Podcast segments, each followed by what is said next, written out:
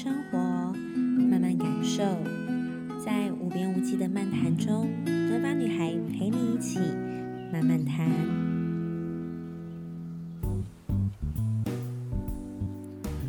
嗨，大家好，我是 Ruby。Hello，大家好，我是恩雅。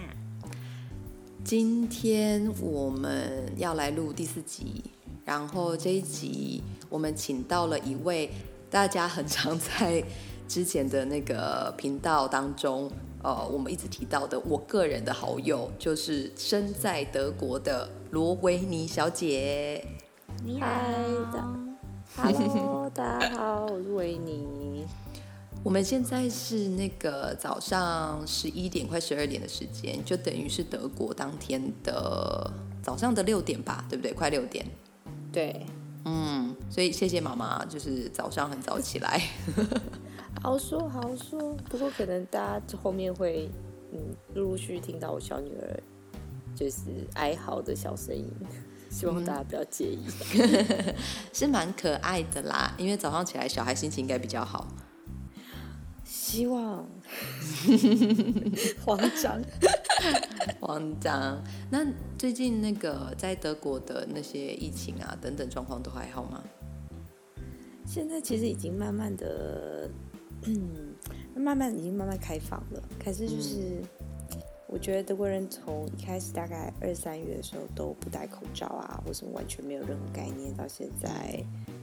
小孩开始陆陆续续回去上课，路上也都看到大家戴着口罩，嗯，感觉起来是已经没有什么太大影响。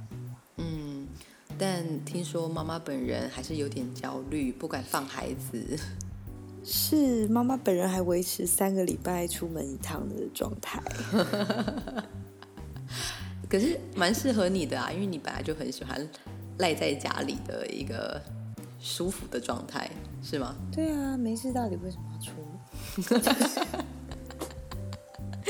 门？好烦躁，要出门之前还要弄小孩，怎么就会觉得当妈妈就觉得可以在家里就很好啊？大家都躺着不要动，这 样很喜欢，很喜欢。所以应该也是妈妈就是可以在家里赖在家里的时候，她终于在前几天听了。恩雅跟我们的第三集关于那个适婚年龄的那一集，对，没错，因为我本人是一个很容易被情绪攻击的人，然后 就是有时候听太多太内心的影片或声音的时候，会觉得压力也太大了吧？大家不要这样，大家不要这样。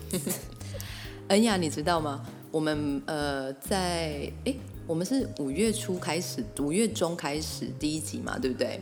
对啊，罗维尼小姐她本人居然没有真的认真的去听过我们的频道，直到 前几天。真的，我本来还有点心虚，我都不敢说。直到陈露比说：“你是不是没听我们听到？”我说：“嗯，既然你发现的话，那我就不隐晦喽。”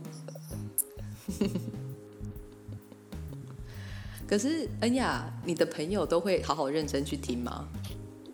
嗯，我其实有蛮多朋友会听的。不晓得是不是因为大家可能因为年龄层可能有一点点不一样，所以他们好像对于这种聊心情的话题会蛮有兴趣的。嗯，尤其是那个我们上一集的适婚年龄，对不对？对啊，对啊，这样你呃，我们等下我也会分享一些，比如说我们自己听众啊、朋友啊给我们的一些回馈。但因为呃，我觉得这边的回馈加入。呃，罗维尼妈妈她个人的一些看法，我觉得也蛮有趣的，是因为，嗯，因为我认识她很久了，那像这样子的一个要不要结婚的一些议题跟感情的心情，其实她很早很早就意识到有自己有这样子的一些情绪在，所以她也很早的跟自己去去做了解，那也很顺利的结婚跟生了两个小孩。所以待会那个妈妈小姐，如果有任何的，比如关于适婚年龄，你觉得有点硬的话题，不想讨论的话题，如果听到刚等一下那个所有朋友的一些回馈的话，有什么想法也可以给大家哦。好哟，好哟，好哦。然后我们上一集有聊到了一个那个恩雅的好朋友，对不对？对啊，上次有跟大家分享我朋友对于面对。适婚年龄这件事情有一点点紧张的心情。嗯嗯，那他后来有听我们的这个频道吗？有哦，有。我后来，因为他其实是我们的忠实粉丝，就是每一集只要一上，就是呃节目一发出去，他就会立刻听，他会马上给给我很多回馈，这样子。哦，太好了。对啊，所以上次节目一播出以后，我其实就有问他，就是有没有听啊，有什么心情这样子。嗯、然后我觉得很开心，就是。他有跟我分享说，他觉得听完我们分享很多可能不同客人的一些呃故事，或者是我们的一些想法以后，他觉得心情有比较轻松，然后也会好好思考说，对，就是两个人相处，重要的是看两个人到底能不能一起往以后走，而不是先担心以后的事。嗯，那妈妈。你以前在跟你老公交往的过程当中，嗯、我记得你也有一段就是一直在想着对方有没有要结婚啊的这件事情，对吗？对啊，花了四年确定他有没有跟我结婚吧。不好意思，我我明明知道，但是我我一听到四年，我还是觉得很不可思议。好久哦，嗯，非常久，而且我被他藏了两年。为什么？就是我跟他交往的前两年。嗯，就连他爸妈都不知道他交女朋友。嗯，然后身边所有的朋友好像只有打球的球友知道他交女朋友，除此之外没有任何人知道。那你那时候的心情是什么啊？我那时候我也不知道为什么我那时候会相信他，现在回想起来，到底有什么值得相信的？等等等等。我可是我记得那时候我们我跟 Allen 就是 Allen 是我们另外一个好朋友，好像我们也是会常常听妈妈私下的一些心情的分享，对不对？可是你不觉得过了那段时间，那时候的一些纠结的心情，好像就没有记得那么清楚了？对，我觉得过了有点 有点久了。嗯嗯，但但我可以记得，就是其实当时的状况是，呃，我很确定我要跟这个男生往结婚的方向走，我也确定他是在这个方向上面的。嗯嗯，但是但是他一直没有跟所有人公开的这件事情，我觉得我应该是在意的，但我觉得反正我已经决定要相信这个人了，那我就姑且先信着。嗯，如果最后没有就没有，反正我那时候才二十出头，就觉得没有就没有吧。那反正我已经全心全意的相信你，我给你我最宝贵的诚信，然后跟信任。嗯、如果你不能回馈给我一样的东西的话，那结束的时候我也不遗憾。我觉得我该给的我都给了。哦，嗯，因为妈妈本身妈妈妈是射手座。所以以我对她的了解，她就是那种比较不能说不担心她她的她我很喜欢她的一些对自己情绪上面的琢磨的思绪。但当她一决定这件事情的时候，常常是义无反顾。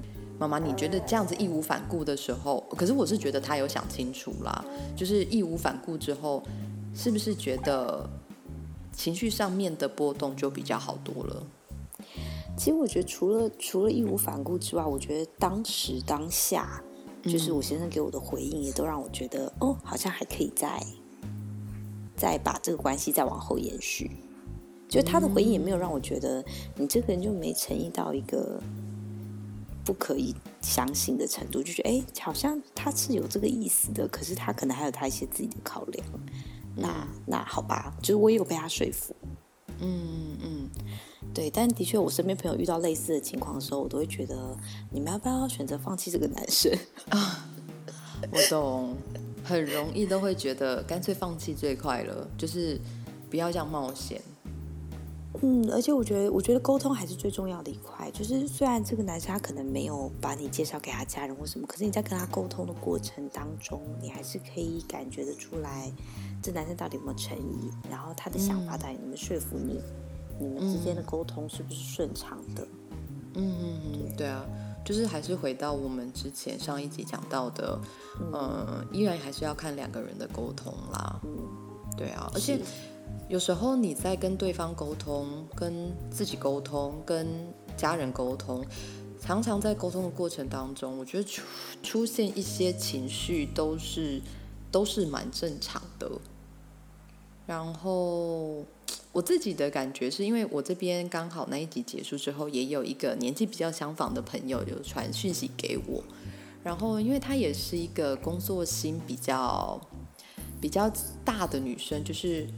呃，应该是说他也会很喜欢他在工作上面自己的表现。那啊，刚刚是女儿在喘气的意思吗？还是在叹气？OK，呃，所以他那时候他有提到说，他听完我们这一集之后，他也觉得非常的有有感触，也很认同我们的一些看法。那我们刚刚也有提到，有时候你在跟家人的一些沟通。跟任何人的沟通，你会出现情绪。我觉得出现情绪是一个最大，一直跟大家讲，你有情绪出现，其实是对你自己觉察你自己、认识你自己的最好的时机。因为你那时候的情绪，有可能是你也对自己的一些想法开始有了一些拉扯，开始有了一些犹疑，它才会出现这样的情绪。所以，当有这样情绪出现，我觉得，嗯。大家就好好去观察自己，对啊，我觉得还蛮还蛮重要的。所以，呃，在情绪的发生当中，我们可能会用不同的态度去面对很多的事情。像是我们今天要讨论的一个主题，我觉得可能跟自己内心在面对这件事情的时候的情绪，而造呃而造成自己有没有办法好好的去道歉。这个是我们这个礼拜想要跟大家聊的，主要是因为呃上一集有提到嘛，因为前阵子发生了人家来抄袭我的文案的事件，那我就跟呃妈妈在聊天，然后因为妈妈跟我们两个就是常常会有很多不同的看法，可是我们不会想要去改变对方。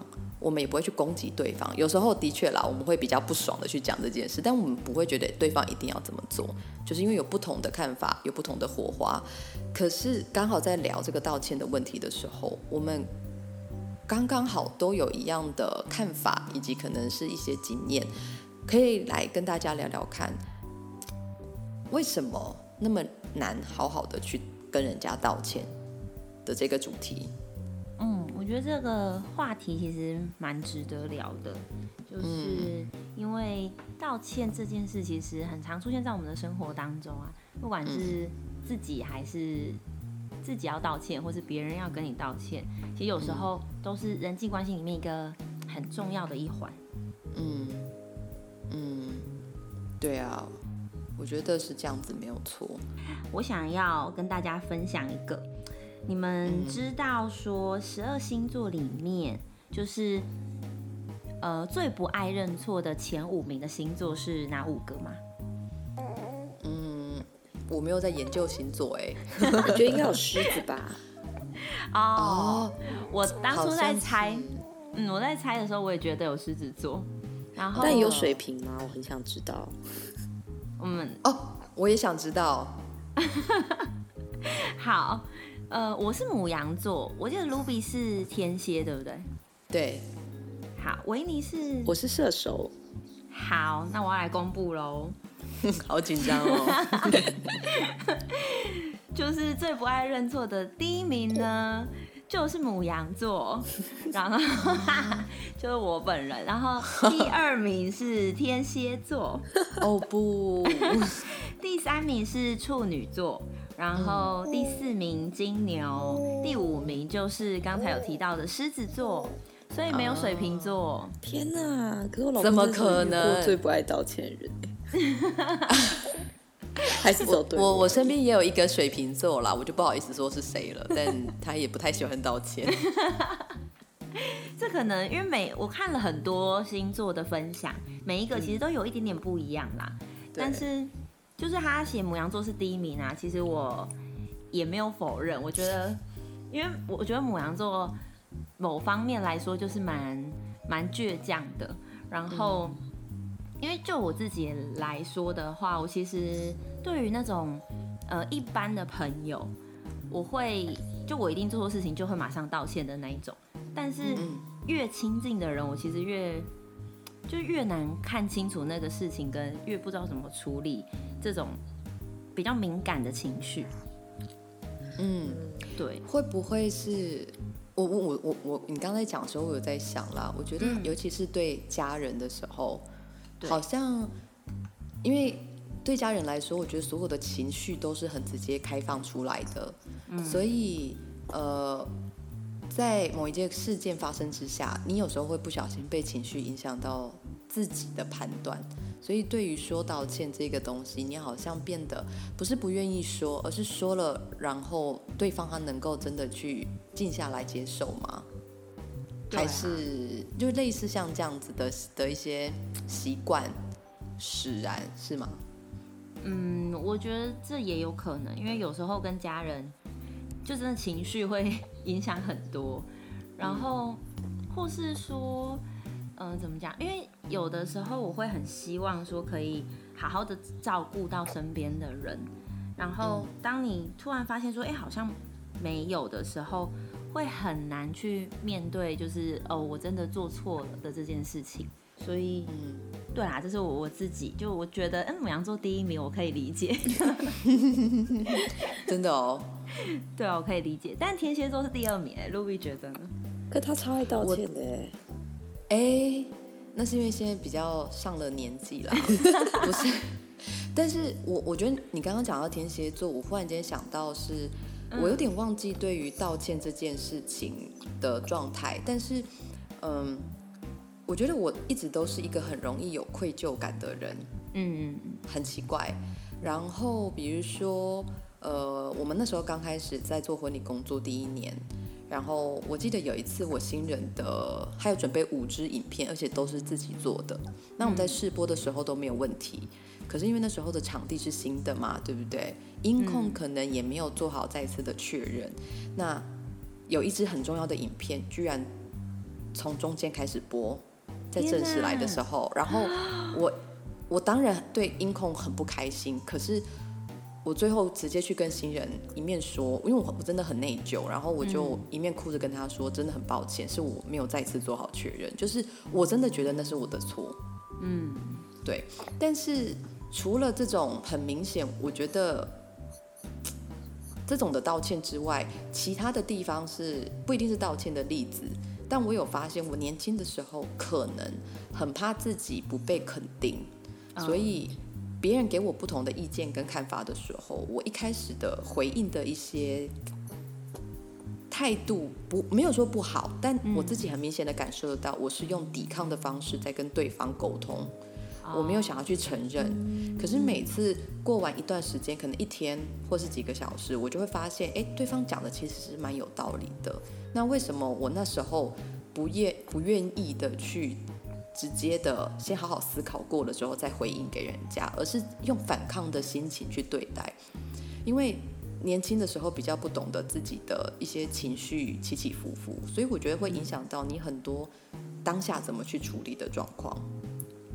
对啊，嗯，对。但是对于维尼来说，维尼因为他没有在他的星座没有在排行榜上面，对 不对？可是他本人也是一个啊。可是我觉得我的状况比较像是。我就先道歉，oh. 我觉得啊，对不起，对不起，但怎么想？我觉得好像有时候回去想想，觉得还好吧，算了，反正我也说对不起。哦，oh, 就是先先说对不起，一个不真心道歉的一个完美。可是我我真的觉得这个真的是很欠揍哎、欸。可是我觉得有的时候你当下先说了对不起，其实大家状态就好很多了，oh, 就是气氛会比较和缓点、嗯。对，然后其实事情也变得没有那么严重。我觉得那就很好，大家就是和气生财。因为我觉得世界上也没有太多真的很了不起的事情，你需要付出很大很大的力气去道歉。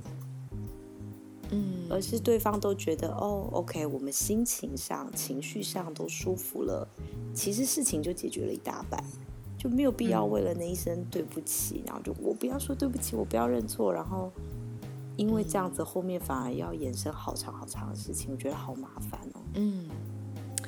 但会不会其实不见得一定要把对不起放在嘴巴上，因为这件事情，我我听起来感觉会是比较像是缓和当下的情况而说的这一句话。那对于事情的好转，的确情绪可能大家停了，可是呃，你记不记得我之前有跟你说过，也是你前几天在跟我聊的时候，嗯、你说我提醒过你，就是不要把对不起放在嘴巴上，是因为有些在工作上面的旧责是很容易被归类到你身上，当你没有好好去分析过后。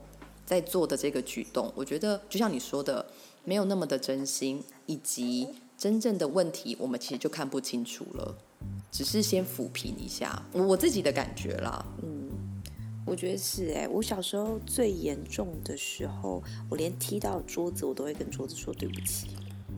嗯，对，我最严重的时候就是小时候你在学校跑来跑去，你不是很容易踢到教室的桌子椅子吗？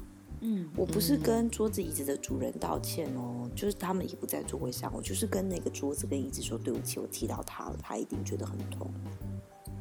但是是因为家、嗯、就是呃从小教育的。没有啊，我哥我姐没这毛病，我就不知道。我小时候很常给自己立一些很奇怪的决定，比如说我国中的时候有一天我决定我不要讲脏话了，然后我就跟我自己说，从此之后我想骂脏话我就是骂猪。然后有一天，我觉得，哇，我真的是很容易造成别人的不方便，所以我只要但凡有一点点造成别人的不方便，我就会先说对不起。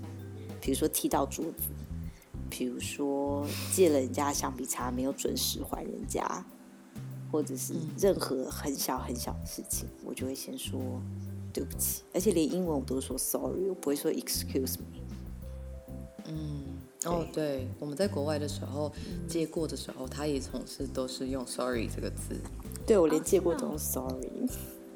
嗯，呃，我觉得这跟妈妈刚刚在分享说，认定老公，然后可以沟通的人之后，其实你就不去想太多，就直接做下去，好像跟一直说抱歉跟，呃不对，不是抱歉而已，是对不起这三个字，是不是好像是把自己。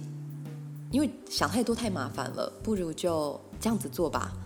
这样子做，我们就先不用去想太多了。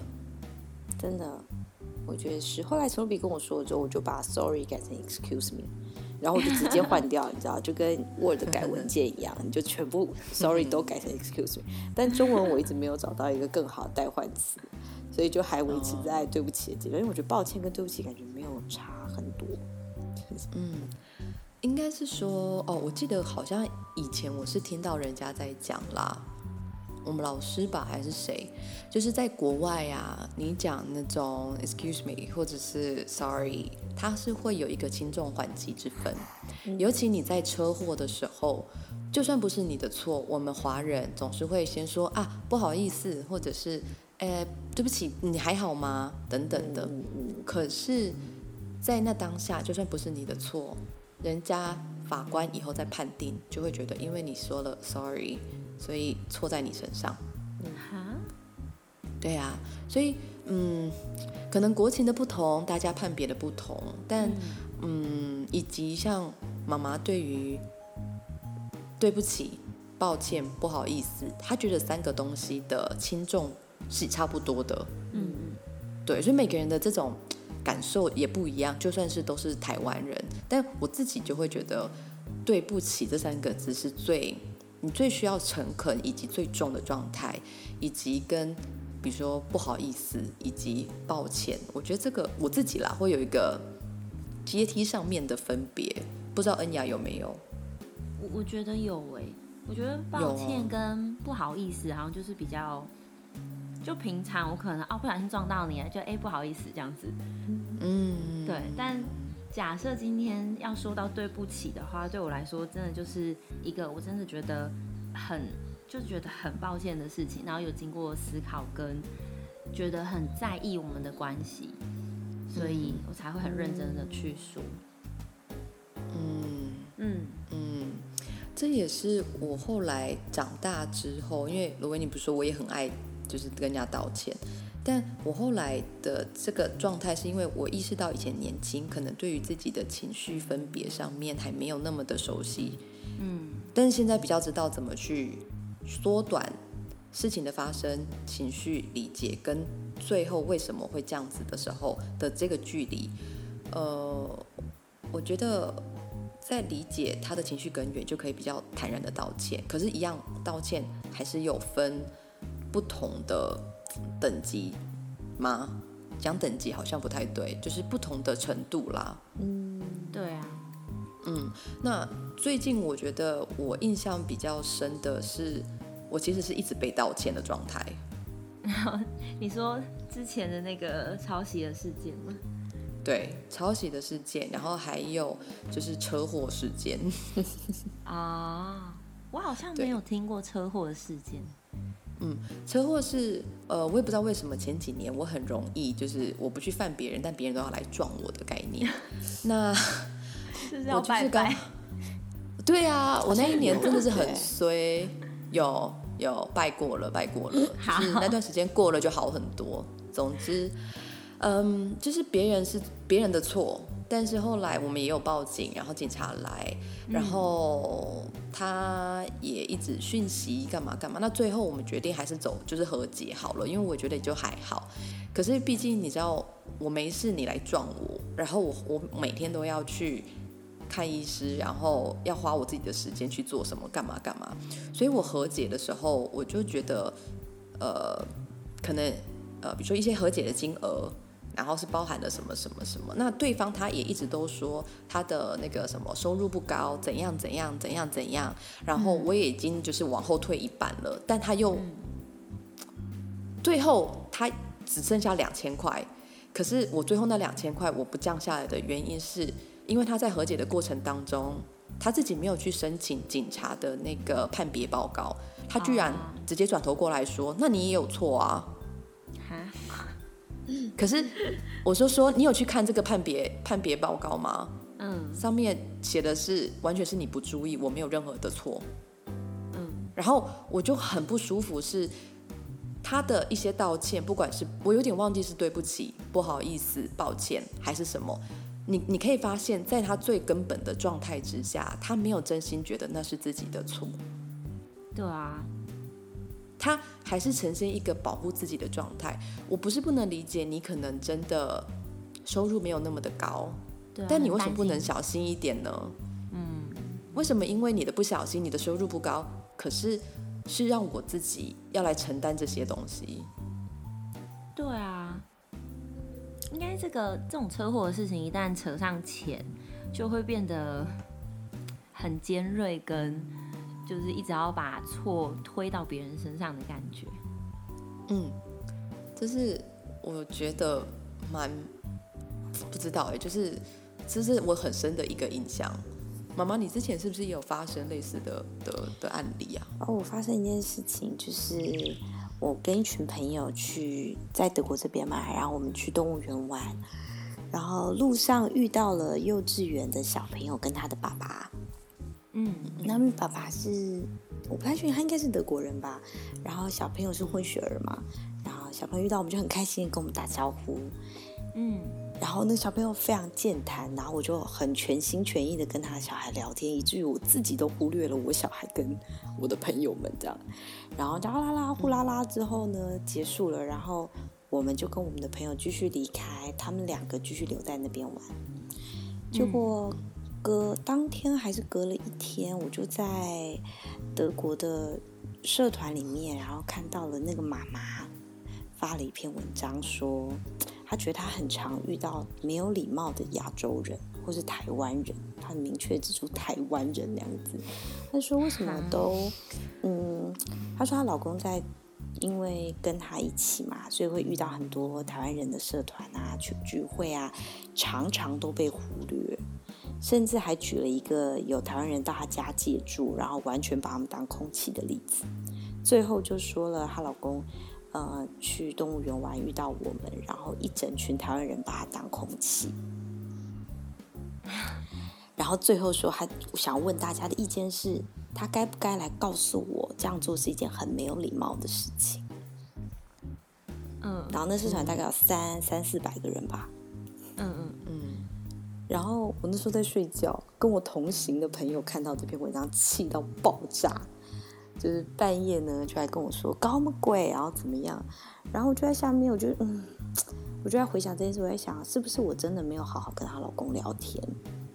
嗯嗯，然后我就先我就想说，哎呀，下面大家已经吵得沸沸扬扬了，都是在附和他，就说哦，真的遇到很多台湾人真的没礼貌，不知道是不是英文不好，怎么样？叭叭叭叭讲很多，嗯，害羞的台湾人会有的一些不好的，也我觉得也不是不好，就是害羞，我就不想讲话嘛，然后就觉得这样很没礼貌，很不大方，怎么样？然后就说，我就在下面留言说，哎，不好意思，可能我当下真的没有特别注意到你老公，呃，但是我们因为跟你女儿聊天聊得很开心，可能忽略她了，不好意思。但是，呃，就是我会觉得说，哎，那你老公为什么不跟我们说说话呢？对啊，嗯，对啊，为什么你老公不跟我们聊天？如果他很介意，说，哎，你们怎么都不理我？你可以跟我们说话，嗯、我们所有人至少都会讲英文，对吧？然后我就在下面留言，直觉的就说：“哎，不好意思，我可能忽略掉你老公了啦。我跟你女儿聊天聊得太开心啦，可能没有注意到他。如果让他不舒服的话，不好意思哟。”我就觉得我很委婉的表达：第一个，你老公没讲话；第二个，我在陪你女儿说话，嗯、对吧？然后呢，我就没有再一直去关注这件事情的发展。结果后来下午跟我老公聊到这件事情的时候，我就又翻开这则贴文，然后继续看了一下，之后发现下面讨论越演越烈，甚至有人转发了这篇文章。然后他转发内容是说：“哼，就等着看吧，我才不相信。呃，你遇到幼稚园的朋友，小女生单独跟一个男生在一起。”你怎么会不关心那个男生是谁？我等着看好了，这个人真的很糟糕，或什么之类的转发的那个辅助，这是路人的转发，是路人转发、哦、发发文的那个人，对不对？不是，嗯，然后我就真的怒火就被烧起来了，因为那个妈妈在我发完这篇文章之后，没有给我任何的回应，也没有帮我说话或做任何事情。所以我就愤怒的发了一个还非常和缓的贴文，就说第一个，你老公没说话，所以我们以为他跟我一样，并不喜欢这么频繁的社交，尤其是异语言的社交，对吧？她老公是德文，然后他必须要跟我们用英文社交等等的方式，他可能不那么想要。我一见面我就跟他点了头，打了招呼，但他并没有说话的意愿，所以我就没有继续了。然后第二个，你女儿真的太热情，你女儿的话多到我们都快要插不进去了，我就更没有办法分心去顾你老公。第三，我的朋友不认识你老公，如果你老公没有主动跟他们说话，他们也没有义务，也没有必要跟你老公聊天。然后我很认真的发完之后呢，他还是没有在我的下面做出任何道歉，但是他私讯我跟我道歉。等一下，我问一下，那个那一次去那个什么动物园的时候，那个太太在吗？她不在，她不在，他本人不在，只有、哦、他，他先生跟她女儿。然后回家，他先生跟她说遇到了我们，但是没有人跟她说话这件事情。嗯哼哼，对。然后他就私讯我说：“哎，我刚刚跟我老公讲，他说他有看到你给他点头，不好意思，误会你了。”就这样，就这样，嗯私讯，而且脸书上持续有人在觉得我做的很不对，怎么可以看到一个小女生跟不认识的男子在一起，没有询问爸爸妈妈，没有跟爸爸妈妈打招呼，就自己去跟小孩讲话，等等的各种攻击我的言论。然后那位妈妈也没有在那些言论下面说：“哦，我们刚刚已经确认过了，是个误会，我什么都没有。”啊，我觉得越来越生气，越来越生气。但我想说，你知道幼稚园，然后你也没有想要那个妈妈干嘛，然后之后都还会见面，觉得也有点尴尬。所以他跟我说：“哎，不好意思耶，怎么样？”之后我就说：“啊，都是会啦，难免啦，讲开就好了。”然后我就说：“哎，那你最近怀孕怎么样？”我就想说，算了，就这样，我也不想要。你怎么样？我们就带到别的话题吧。我就想说这件事情就结束了吧。只要那个贴文出来没有在讨论，嗯、或者是他在下面留个言说：“哦，是误会一场啦，怎么样？”我觉得其实事情也就过了，没有人想干嘛，对，嗯嗯。结果隔了两个小时之后，他突然传了嗯对话的贴文给我，是他跟他朋友的对话。嗯，内文是说呢，反正他误会我了。他他跟他的朋友 A 说：“我误会那个妈妈了，怎么办？我得跟人家道歉了。”嗯，然后朋友 A 就说：“怎么会发生这种事啊？”然后那位妈妈说：“对呀，我觉得台湾人在德国怎么样都不会讲英文，然后不跟人家沟通，也不学德文，真的很奇妙等等。”然后就觉得：“哎，我是在你的对话里面又被攻击了一轮吗？”你是要跟我道歉吗？还是你想要来指责我不学德文这件事？然后我就觉得，啊、妈妈你在干嘛？然 后他到底想怎样？对，完全没有办法理解他想怎样。然后我就说，哦，我会讲英文啊，不然我怎么跟你老公打招呼的？嗯，就是为为什么啊？我到现在迄今依旧无法理解。然后。嗯最后是跟我同行的有人太生气，在下面暴怒，写了一篇文章。然后那个妈妈呢，发现好像大家讨论的有点太热烈了，就希望可以删除这个文章。嗯，就跑来跟我说：“嗯，你你介意我把文章删除吗？”然后我就觉得不准。可是我也没有说啦，我就我就说哦，这样子哦，我是没有什么意见啦。但是你是不是应该跟另外一个妈妈道歉？就是跟我同行的友人，因为他在里面也被也被他指责了嘛。然后我同行的那个朋友也很生气的在下面留言了。这样，我觉得你可能要取得他的同意。言下之意就是我不同意，但好像没有人发现这个意思。因为我好像讲话有点太委婉了，然后对方妈妈就说我不准他删掉，就是他不同意这件事情，因为他觉得他也没有好好道歉，他希望，嗯，可能之前只是路过的人等等的都能够知道真正的前因后果，不想要看到我就这样被误会。嗯嗯。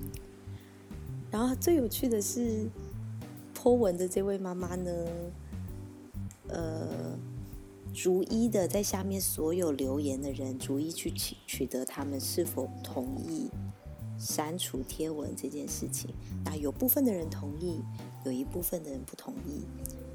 然后他就告诉我说：“我决定不删除文章了，因为我没有办法取得所有人的同意。我觉得这是一种尊重，所以我不会删除文章。”然后他也不道歉。我就觉得我好难理解你的尊重是什么哦？什么啊？然后后来我们在学校见面了，就中间我都觉得、嗯、好，我了解了这个人，那我就避免不要太多的接触吧，这样。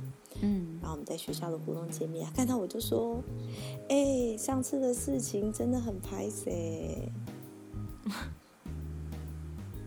我就觉得我不想再聊这件事情了。我觉得再聊上去，我火气就要上来了。我就说啊，把给拿，把给拿，没事没事。然后我就默默走到旁边。我就觉得你真的没有想要这个人做什么。他其实只要好好的说一声对不起，甚至他没有跟我说对不起哦，他只在留言下面。有其他讨论我的状态的时候，说：“哎，我跟着妈妈确认过了啦。他其实有跟我老公点过头，我们有一点误会。他但凡留了一句这样的话，我就会觉得完全没有任何疙瘩了。嗯，到底为什么不能好好道歉？人家也没有要你干嘛，道个歉到底会怎么样？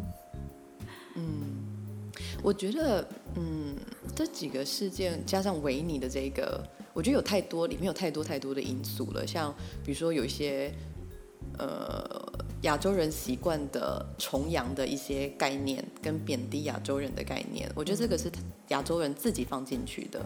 例如，去德国要学德文，那为什么那么多台湾人容许已经在台湾住了十几年的外国人不学任何中文呢？嗯嗯嗯，对不对？第二。谁跟你说亚洲人的英文不好？他自己英文很好吗？嗯、第三，都是大人了，如果你需要想要跟别人进行社交的建立的话，自己是不是应该先抛出善意来呢？真的，对不对？我觉得综合以上，可能妈妈在跟他有人 A 在私下聊这件事情的时候，人都是这样子，很怕觉得被人家觉得都是自己的错。然后可能有一点点错，但不百分之百呀，他们也有错啊。嗯嗯，我觉得这是很正常的一个抵抗的心情，这也是，嗯，我刚刚在前面分享的是，因为大家对于情绪上面的这个抓取的过程当中，不自觉的想要把这个罪责百分之百不是挂在自己的身上。嗯嗯嗯，而且你记不记得小时候妈妈很爱说。你怎么样？怎么样？你也有错啊！对方怎么样？你也有错啊！你就没有错吗？一个巴掌拍不响。嗯，对。然后导致明明是受害人，嗯、但却还是要被检讨一轮。哦，对，我好像真的有错，嗯、我真的有，都是我拿着水，不然水就不会打翻那种感觉。嗯，哎，我觉得像你刚刚讲受害人的这种心情啊，在检讨自己，就是我刚刚讲的那种愧疚感。我的确耶，就是在事情的发生当下，自己觉得很莫名其妙，很不开心。可是我还会思考是不是自己有错？嗯，真的很奇怪。我我我还我被车撞，我还觉得是不是我自己也有错？嗯，我被抄袭，我还会觉得我是不是自己也有错？嗯，就是这是一个很有趣的心理状态。嗯。嗯对啊，而且我那时候他我看到那篇文章，我第一时间反应也是，我到底有没有跟她老公打招呼？然后我就觉得我怎么可能？我这个人我怎么可能没有跟人家爸爸打招呼？对，你不是这样子的人啊！我就觉得怎么可能？但是我真的没有跟他爸讲话的印象，到底为什么？我真的想了一个下午，哎，我才想到，对，我跟他爸点头了，他爸不就是我跟他对到眼睛点头了，他没说话。我就把这趴过去了，嗯，就是因为太小了，你忽略了。可是你真的会一直反省自己，到底、到底、到底我做了没？我到底哪里做错了？我是不是真的可以做得更好？我是不是对？下次好，我知道了。我现在知道你老公，我很确定我跟他说了话，我不会让我自己这样子，好像有又好像没有。可是我从这件事情之后，我真的见到人，我都会很认真的看着他的眼睛，跟他讲两句话。对你来说真的辛苦了，所以我就觉得，也许吧，我觉得也许对外国人，或是对于这样子的，嗯，异国联姻的家庭来说，真的会有一个人特别容易被忽略。嗯，不过我其实也蛮好奇的是，因为他对方有提到一个例子嘛，就是有朋友到他们家借住，嗯，可是却忽略她老公，嗯，但。我想要知道的是，身为他的太太的这个人，有没有主动把老公也拉进来到话题当中？我觉得他讲那个例子，因为在他文字叙述里面又特别的夸张，因为对方是到他家、嗯、就躲在房间里不出来。哦，嗯，哦，然后他就把这件事情归咎到可能英文不好。可能德文不好，所以不想讲话，嗯、所以他的态度上，他觉得他也可以理解这件事情，嗯、但他觉得，呃，把自己关在房间里呀、啊，或怎么样，就完全忽略她老公，真的太过分。嗯、可是我又觉得，根据他跟我之间的沟通，以及他对这件事情的叙述上，我会对他的叙述有所保留。嗯嗯，对，我觉得可能有这个情况，嗯、但是也许没有这么夸张。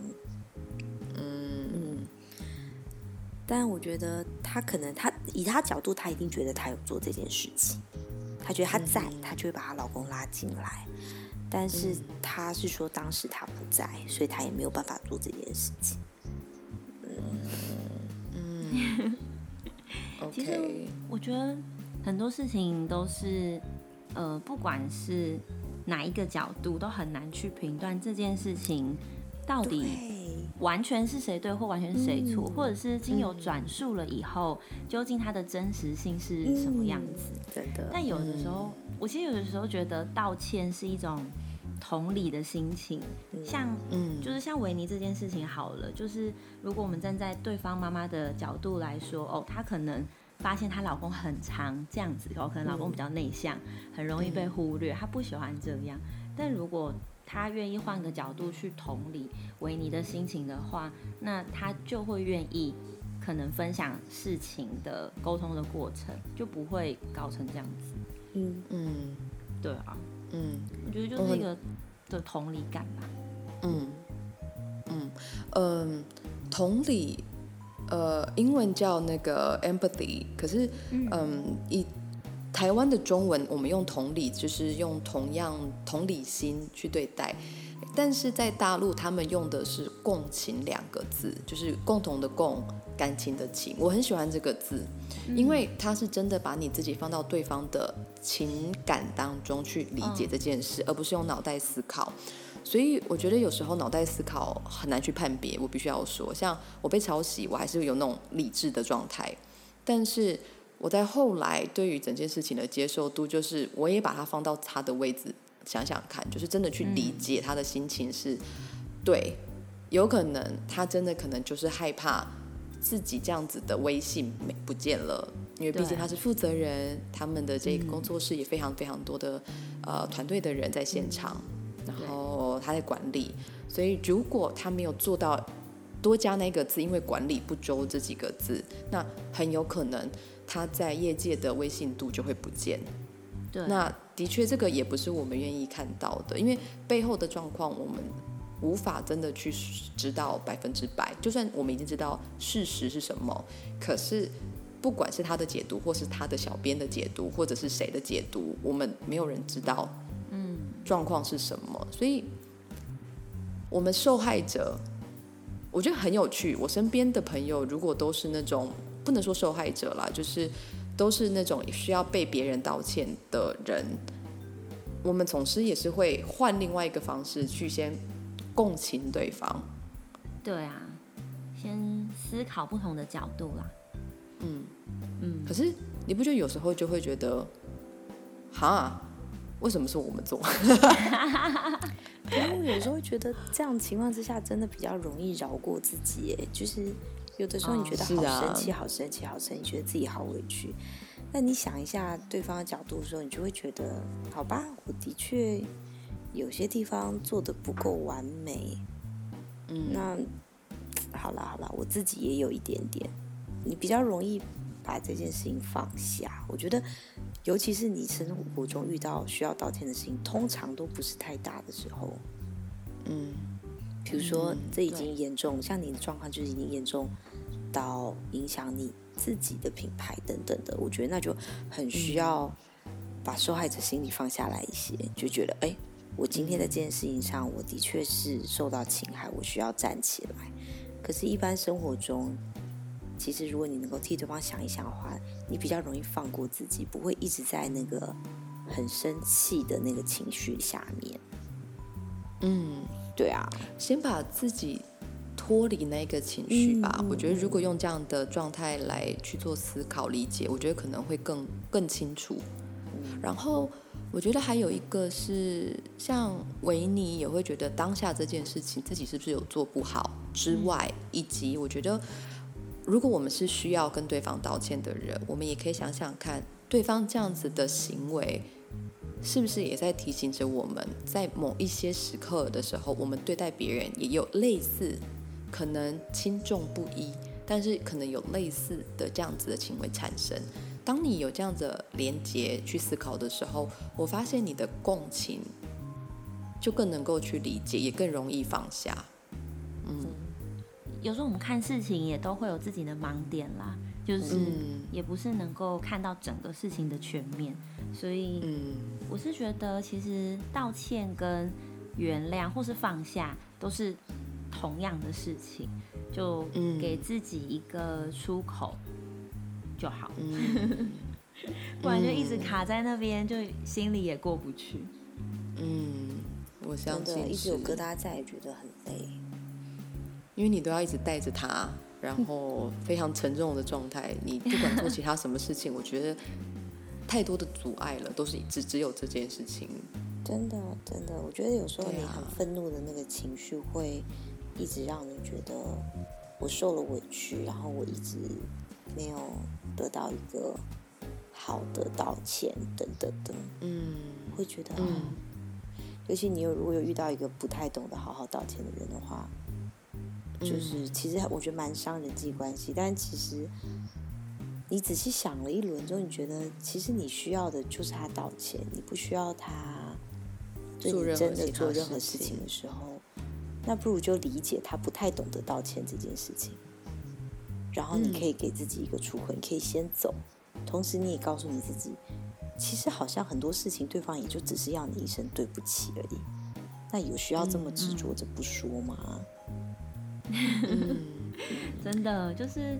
我我自己觉得道歉这件事情跟关系有蛮大的影响，就也很鼓励大家说，如果真的在朋友啊或是家人之间有一些些争执，或是发生一些问题的时候，可以就是退一步啦，退一步思考看看，就是自己有没有什么没想到的地方，或者是像我们刚刚说的，就可以同理对方的心情。把对方的情绪，就是自己可以放在里面思考看看。嗯，可是我我觉得这些还是有个前提啦，前提是指这件事情的发生的严发生的严重性，有没有伤伤害到你的身体。如果不好意思，因为就是刚好就想到我们都是女生，如果你可能正在面临不管是家暴也好，或者是什么样的侵害也好。不要觉得自己还可以做得更好。嗯，真的，这这就是我们有一个轻重缓急的前提哦。就是如果有刚好听到、嗯、听到我们这些聊天内容的那个女性朋友或男性朋友也是，对对，所以、嗯、对有前提存在，有前提存在。嗯，道歉跟原谅，我觉得都是一种选择啦。就是像刚刚说的这些比较，嗯、呃，可能稍微严重一点点的事件的话。就你可以选择原不原谅这个人，但我觉得你也可以选择自己在这件事情，在你自己的心里，你要不要放下这件事情？嗯，对啊，你可以不原谅，但是我觉得你自己可以放下这件事。嗯，没错。但是对方要采取什么样的态度来面对这个世界跟面对你，那也是他的选择。嗯，对啊。我我朋友前几天跟我在在分享，他看了一个。第四台就是一个什么基督教的的一个宣广的电视台，叫什么好消息。嗯，他说他里面听到了一个应该是牧师吧，那他同时也是心理医师，一一位女性。然后他觉得他讲了一段话，他很有，他觉得还蛮有趣的。我跟大家分享一下，他说，呃，他既然是心理医师，所以他也很擅长处理所谓的家庭关系跟男女之间夫妻关系。嗯，那他。她的故事是，她跟她婆婆相处的其实一直都没有非常非常的好，可是她很努力的去做，因为在亚洲人的一些观念之下，总是还是会觉得我们做媳妇的还是要做到什么样程度的孝顺，所以等到她生完孩子之后，他们也觉得要让婆婆一起来跟他们住，所以他们买了一间房子，那房子后面特别留了一块地。为了让婆婆在平常没事的时候，可以自己去种种田、种种菜，自己有一些些兴趣存在。可是因为那一块田地，也是造成了之后她有一次要崩溃的状况，是婆婆在耕种完了之后，常常没有洗手、没有洗脚，就直接踏到家里。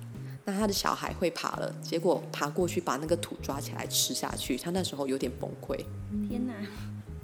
就是这个是妈妈的一个底线，她是这样说。嗯、那后来她选择，她觉得因为婆婆都七十几岁了，要她临时做一些改变，可能比较吃力，所以她换了另外一种方式。嗯、那就有人问啦，她说：“可是你有没有想过，你这样尊重你婆婆的方式，但对方没有来尊重你怎么办？”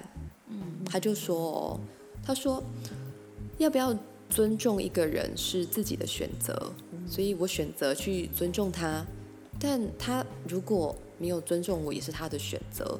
我只会觉得，哇，好遗憾哦。可是我没有任何的感觉，就只会觉得遗憾。但他不会把这个心情放在心里面。可能有些人就会觉得，怎么会这样子？为什么他没有给我同等的东西？为什么他没有一样的这样对待我？嗯，所以就有点点跟恩雅刚刚提到的。这些都是他们的要不要选择原谅，要不要选择道歉，以及你选择了这件事情，那对方怎么选择？如果刚好你们没有在同一条线上，它就是一个遗憾。可是你不见得一定要把这个遗憾带着你一辈子。嗯，真的。嗯，所以这是我这几天听到的一个状况，刚好跟刚刚的话题蛮蛮符合的，很有感触。嗯，对啊，其实我觉得道歉啊，或者是。呃，道歉这件事情也不代表说是否定你整个人，因为这次我们要讨论这个话题的时候，其实我有去搜寻了一些可能一些心理学家的说法，然后很多就有分享到说，哎，有些人他不愿意道歉，可能比方说他怕这个关系会因为这个事情有什么改变，或者是说有的人他可能是比方说是主管对下属，或者是像父母对小孩这种在关系里面他有。位阶或是有权力之分的，有的时候像当主管的，可能就会觉得哦，我道歉好像很没有面子，嗯，对，那可能就会比较不好道歉，或者是呃，有一些人呢，他可能太要求完美，就没有办法承认说，哦，难道我真的做错了吗？而错过了一些比较好的道歉的时间点。嗯，所以其实有很多很多的心理的状态跟情形会影响到你这个时候的决定。但是我觉得，不管你要不要道歉，其实都不代表说我们否定你整个人，而是代表说，哎，你愿意为在这件事情里面同理对方，或者是愿意为自己做的事情负责任。其实就这样而已。嗯，对啊，我真的非常同意。可是。我想问问维尼，因为维尼，你跟你你说你先生是很不喜欢道歉的人，对不对？嗯。哦，那你觉得在你们两个这样的关系之下，你是怎么样去做看待？好了，其实我觉得我现在很有趣的地方是，他不是一个不喜欢的道歉，而是他嗯觉得世界上每一件事情存在都有它的道理。嗯，就有点像是存在就合理。那既然这件事情是合理的，就不是真的很有道歉的必要。我可以知道什么样的例子吗？比如说，呃，我其实是一个很情绪化的人，然后有的时候我就会觉得，为什么你没有办法理解我的情绪？就我觉得这件事情让我很不舒服，让我很生气。他就说：“OK，我学着理解这件事情。”就是当想一下要怎么说的更好一点呢？嗯嗯，比如说好了，我们交往的过程当中，可能很多事情我会觉得你为什么这样做，我很不喜欢，我很不舒服，我很不高兴，但他不会跟我道歉。嗯，他最后会告诉我说：“OK，我慢慢理解这样子的事情会让你不舒服。”言下之意就是他并不觉得让我不舒服这件事情是他的错，这只是一个互相不够理解的过程。我们要做的事情。只是需要更理解对方而已，哦，嗯，而不是一个道歉。我觉得你跟你先生很有趣的完全相反的例子，就是你习惯之前啦，比较习惯道歉，对不起，但你觉得先处理完情绪之后，后面就自然而然让它发展。那你先生他没有那么的用对不起这三个字，或者是道歉。而是他先想着要怎么样达到最后两个人一起的理解的目标。对，嗯，是，对，他是直接在解决问题。对，对，对吗？对，嗯，也是一种方式啦。不过我觉得很羡慕他是一个不太受情绪困扰的人，所以他可以很快的跳出跳过情绪那个部分。那他。直接处理事情的结果，他觉得该道歉就道歉，没有什么好道歉的事情就不用道歉，因为他不需要去做前面的那个情绪的判断。哦，我觉得这个真的很厉害。嗯，他真是一个非常非常冷静的人。嗯，我觉得这个是我们每一个人都需要去学习的地方，就是缩短你。事件的发生、情绪以及最后你要做的那个动作，要怎么样把这个过程缩短？我觉得好难哦。对啊，很容易被情绪干扰。嗯，可不可以？可不可以之后，如果你先生起床的时候，请他录一段，教我们怎么做这件事？我觉得他有点难，因为那是天生的，我觉得。哦，对，因为他就是机器人。嗯、真的，真的，我记得我有一次在床上大发脾气，已经气到整个人不行了。然后事后我就说：“你为什么都不稍微安慰我一下？”他说：“OK。嗯”我现在就是慢慢的理解了，有一些人他就是会被情绪困住。你让我理解了这件事情，然后说谢谢你哦。因为我 会会不会更生气？但你突然觉得你也没有办法反驳他，因为他说的好对。嗯，感觉好气哦，然后又不能 又不能生他的气。对，因为你觉得他的确是有道理。是不是？嗯嗯，好啦，就这样，就觉得好啦。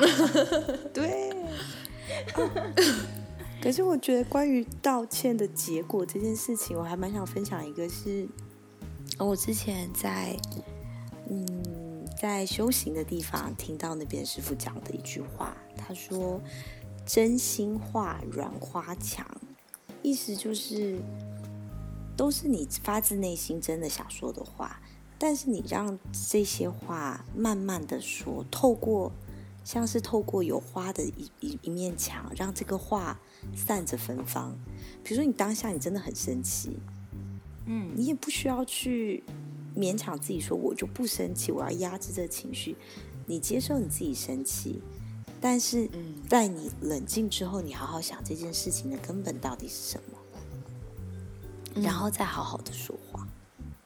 嗯，对，这个时候其实我觉得，当你经过让情绪流淌的这个阶段过了之后，该道歉你就能好好道歉，该接受道歉你也能好好接受道歉，能够回归到这件事情原本到底应该要怎么来处理，而不是只是当下愤怒的情绪、愧疚的情绪来压着你自己去做任何的决定。嗯。我我非常同意耶，就是，呃，我自己也在别的学院做修行，但跟维尼比较不一样。可是概念很相同，是在于不管发生什么事，尤其是情绪，你能够做的是不阻挡、不抓取，先让它过去了，你再来去思考这件事情为什么会让你有这样的情绪发生，而不是一开始的时候我就先阻挡它，就像你说的，压抑自己。该做什么，不该做什么，怎么样？因为像我这次被发发，就是发现消息事件，我一开始我真的不知道我应该要讲什么，就算对方打电话来，我也说我真的不知道该怎么说。嗯嗯，因为我还没有理清楚我自己的心情的状况。嗯，对啊，当下现在情绪，不管是好的情绪、不好的情绪，或是有没有要原谅对方的情绪，你来跟我道歉。不就是希望原谅嘛，对不对？但我没有办法理清楚，我也不想要口出恶言，我也不想要心不心软，因为我还不清楚自己的那个过程是什么样的东西。所以你要先尊重你自己的情绪，跟理解它，接受它，慢慢的你再回来回馈去思考，然后思考完了，去慢慢的说吧。当你真的没有。在执着的那个状态之下的时候，你的那些话，我觉得它是自然而然的就出来了。嗯，随着你自己的真心出来。嗯，对啊，这就是一个真心话。嗯，对啊，就是其实就是一个真心诚意啦，不管是什么样子的状态，就像刚刚讨论的，真的不用急。然后，如果大家真的有觉得，嗯。必须要道歉或是必须要原谅的事情的时候，其实如果可以及时的说，当然最好。但如果事情已经过了很久了，今天可能跟我们聊聊天以后，你突然觉得，嗯，我有一些话一定要说，我觉得其实也不嫌晚。嗯，真的，也欢迎大家就是可以利用一些时间，帮你跟对方做一些和解，也跟你自己的情绪做个和解。嗯，对啊。不要让自己跟你在意的人都困在里面，这样也很可惜。嗯嗯，没错。如果说有机会，对啊，有机会就说出来。嗯，如果你，我我我我以前好像会是那种，呃，我知道对这个人有愧疚，有心有有有一种觉得好像对不起不说的感觉，嗯，我会觉得很干。但是我又不好意思对对方去说，所以有时候我们会告诉自己的朋友，经过这样子说的方式，好像我自己也能够稍微在那个不好的状态之下，我自己好像稍微的能够，不能说摆脱啦，好像稍微的能够稍微原谅自己了一点点。嗯嗯，所以如果大家嗯有一些还不敢说的事情，可能也可以跟我们分享。然后有机会也可以帮你分享给可能有机会听到这这些朋友。没错，大家也可以留言跟我们说，或是私讯给我们，有机会可以帮大家分享出去哦。嗯，没错。那呃，也要就是欢迎大家除了私讯之外，然后如果你有喜欢的。任何的一些议题啊等等的，也欢迎都可以在我们的那个 Apple Podcast 我们的频道下面可以留下你的评论，因为我们这样开始差不多已经半个多月了，然后我们希望大家能够留一些正面的评论，然后不是正面啦，就是我觉得你喜欢这个频道的哪些地方。那也帮助一些可能有机会经过 Apple Podcast 看到我们频道的人，更能够了解我们里面有什么样的议题可以触发你们一些啊、呃、生活上面的思考。嗯，对，或是大家就是、呃听完某某几集，如果你有一些想法或心情，也可以直接留在那个 Apple Podcast 底下的评论，让我们可以知道说，嗯，大家都会有什么样子的感受跟情绪。嗯，没错。那呃，我们在这一集的尾声，也要非常谢谢罗维尼，谢谢他 远在德国还跟我们这样子早起连线。对呀、啊，太感人了，真的。哎，我想问一下，为什么到后来女儿的声音不见了？她昏倒了。哦，女儿睡着了是吗？没错，现在睡得很熟。太好了，可能是因为阿姨们的聊天，她觉得有点无趣，这个身体深奥，好睡的，你知道？对啊，然后呃，因为呃，我觉得维尼他有很多很棒的一些不同的人生或生活上面的一些看法跟见解，嗯、那他自己也因为跟孩子，他就是一个孩子王，所以他跟孩子相处有一个很有一些很棒的方式。之后大家有机会也可以在他的那个脸书的那个专业，呃，看到他的一些德国的生活，还有跟亲子之间的生活。然后他的专业叫做妈妈爱背着我们去旅行，爱背着我们去旅行，也欢迎大家可以追踪罗维尼，谢谢他们的可爱家庭，太棒了！也希望下次有机会可以再跟维尼聊聊当妈妈的心情。好哟，对啊，嗯，我也很期待哦。今天很有趣，谢谢你们邀请，谢谢，谢谢大家，下次再见了，拜拜，拜拜。